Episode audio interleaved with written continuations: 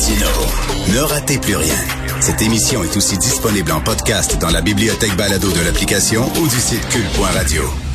Alors, je le dis souvent, hein, avant être professeur, c'était euh, un job, on vous regardait de haut. Hein? Dans les villes, dans les villages du Québec, vous vous promeniez. Euh, il y avait le maire, il y avait le curé, et il y avait le professeur. Le professeur, c'était important. Et qu'est-ce que les parents disaient à leurs enfants? Euh, quand tu es à l'école, le professeur, c'est l'extension de mon autorité. Et tu dois le respecter comme tu me respectes moi. Malheureusement, les temps ont bien changé. Aujourd'hui, les Christy de professeur, il a donné une mauvaise note à mon fils, m'a allé le voir en tabarnouche, puis il parlait dans le casse.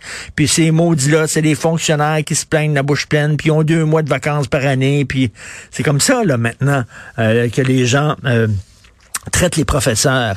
Et une lettre fort intéressante euh, aujourd'hui euh, dans la section euh, Faites la différence du Journal de Montréal, signée par Véronique Marchand, directrice générale de la Fédération des éducateurs et éducatrices physiques enseignants du Québec, qui dit qu'il est temps de valoriser la profession de professeur. Bonjour, Madame Marchand. Bonjour, M. Martineau. Est-ce que mon entrée en matière résume à peu près ce que vous, ce que vous pensez de la façon dont les gens traitent les professeurs maintenant? Oui, euh, oui, malheureusement, euh, je, je pense qu'il y a une polarisation vers le fait que euh, les enseignants ont des très bonnes conditions de travail. Ont effectivement, la population pense qu'ils ont deux mois de congés par année. Ils ont 20 journées pédagogiques en plus, c'est des congés de plus. Puis les gens ne saisissent peut-être pas la charge mentale que ça représente de nos jours à être enseignant avec des classes de 25, 26, 27, 30 même au secondaire et plus, avec un, un, un éventail très, très varié d'élèves devant nous qui peuvent avoir, bon, certains troubles de comportement, on a des troubles euh, d'attention. Euh, c'est très, euh, c'est très exigeant être enseignant aujourd'hui et moi, je le vis beaucoup dans mon quotidien par, par, par, le poste que j'occupe comme, comme directrice générale de la Fédération des enseignants d'éducation physique, mmh. où on voit que c'est difficile de valoriser la profession. Et avec un groupe d'amis euh, enseignants de tout horizon, là, de pas, pas loin d'être juste des enseignants d'éducation physique, dont Sylvain Dancause d'ailleurs que je salue.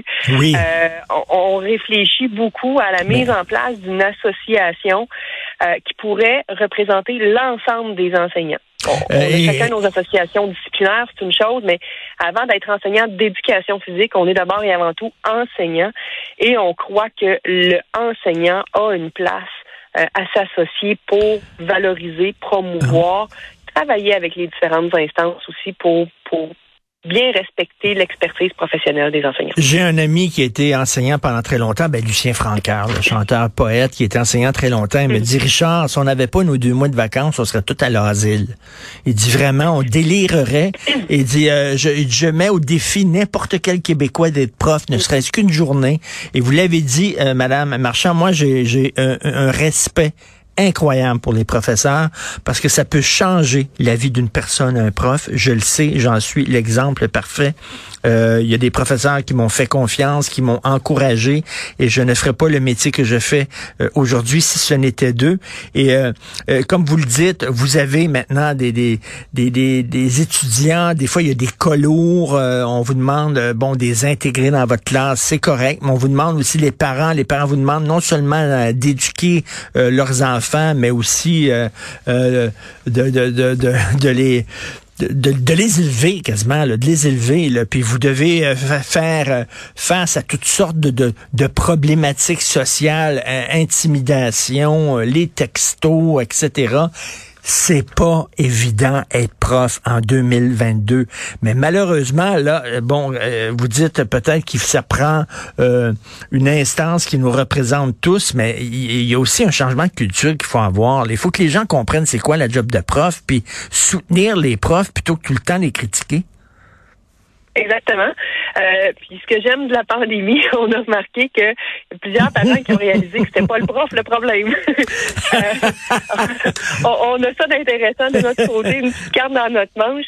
Mais j'invite régulièrement les, enseignants, là, je parle beaucoup pour les enseignants d'éducation physique, là, je leur dis, ben, les parents comprennent pas ce que vous faites, invitez-les à venir suivre un cours avec leurs enfants. Alors, invitez-les dans votre classe, puis ils vont voir c'est quoi.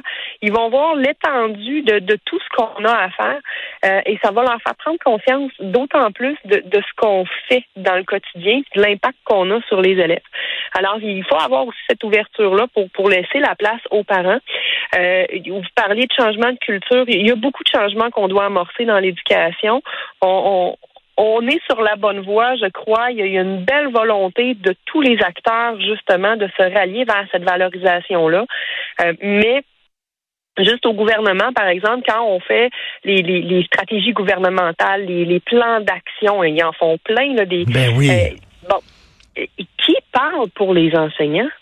Ben, est-ce qu'ils vous demandent, est-ce qu'il de l'expertise professionnelle? Eh, et c'est ça qu'on se dit, on a une place là, et, et c'est le respect de l'intégrité professionnelle des enseignants, il n'y a personne qui la défend actuellement, il n'y a personne qui la promouvoit et la valorise. Madame Marchand, euh, est-ce qu'ils vous consultent aussi lorsqu'ils arrivent avec différentes réformes? On a l'impression qu'il y a des gens, des pédagogues qui ont jamais mis le pied dans une classe, qui sont comme dans des laboratoires, puis qui accouchent de toutes sortes de questions de réformes que vous, après ça, vous devez appliquer dans vos classes.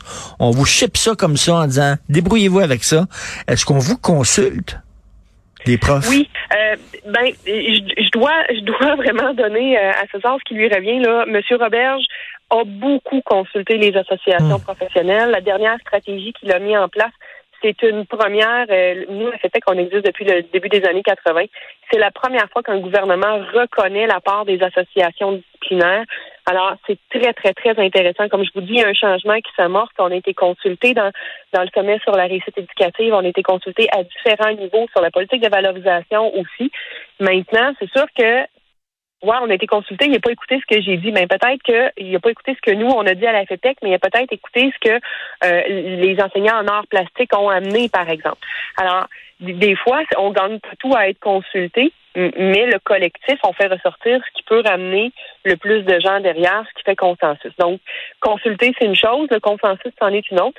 C'est tout, tout un processus politique. Maintenant, quand on fait, par exemple, des, je, prends la, stratégie ou le, plan, je, m'excuse, je confonds les termes, il y en a sorti beaucoup dernièrement, en santé mentale. Euh, oups, là, moi, j'ai pas vu beaucoup d'enseignants être consultés, j'ai pas vu beaucoup de stratégies qui qui permettaient aux enseignants de s'engager dans, dans, dans ce processus-là, alors que nous, en éducation physique, on a toute une portion de saines habitudes de vie. On aurait pu vraiment amener un complément intéressant à différentes actions. Et donc, l'absence d'arrimage fait en sorte que nous, on va voir arriver des gens dans les écoles et qui vont amener un contenu qui peut être contradictoire avec ce qu'on a à, montrer, à enseigner aux élèves dans notre programme de formation. Et là, après, ben, les élèves nous regardent et disent, mais, mais c'est qui qui a raison? Là, on hmm. sait que vous êtes deux choses différentes. Donc, et, et, ça, il y a une place pour ça. Puis le but de la lettre ouverte, c'est de dire, ben, l'ordre professionnel, ça protège le public. Puis bon, personnellement, là, c'est là, je donne pas l'avis de ma fédération. Personnellement, je suis pas sûre que c'est l'avenue à prendre un ordre professionnel pour protéger le public. On a un protecteur de l'élève qui, qui, est maintenant en place, qui va prendre tranquillement, pas vite, euh, ses aides et ses fonctions pour devenir plus performant. Donc, je pense qu'on a déjà là quelque chose de très intéressant. Les syndicats servent beaucoup à, euh, aux conditions de travail, à bon, une certaine qualité de vie professionnelle. C'est parfait, ils ont leur utilité mais qui parle pour la pédagogie, qui valorise l'expertise des enseignants. Je pense qu'on a vraiment un grand espace à, à, à, tout le monde s'asseoir ensemble. Pour tout à fait. Cette, grande association des enseignantes et des enseignants du Québec. En tout cas, les gens ont besoin de savoir c'est quoi la job d'enseignant. Vous savez, là, pour euh, il y a eu une, une, une émission de télé-réalité euh, qui s'intitulait Les coulisses du palais pour montrer euh, justement c'était quoi la job des avocats, des procureurs, des PCP. Il y a eu une émission qui était 24/7 pour montrer euh, aux Québécois, c'était quoi la job d'urgentologue, la job de médecin?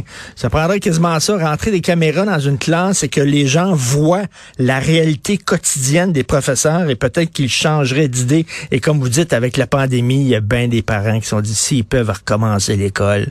J'en ai deux à la maison, je suis en train de virer fou. Je me demande comment ils font avec 28 ou 30 élèves dans une classe.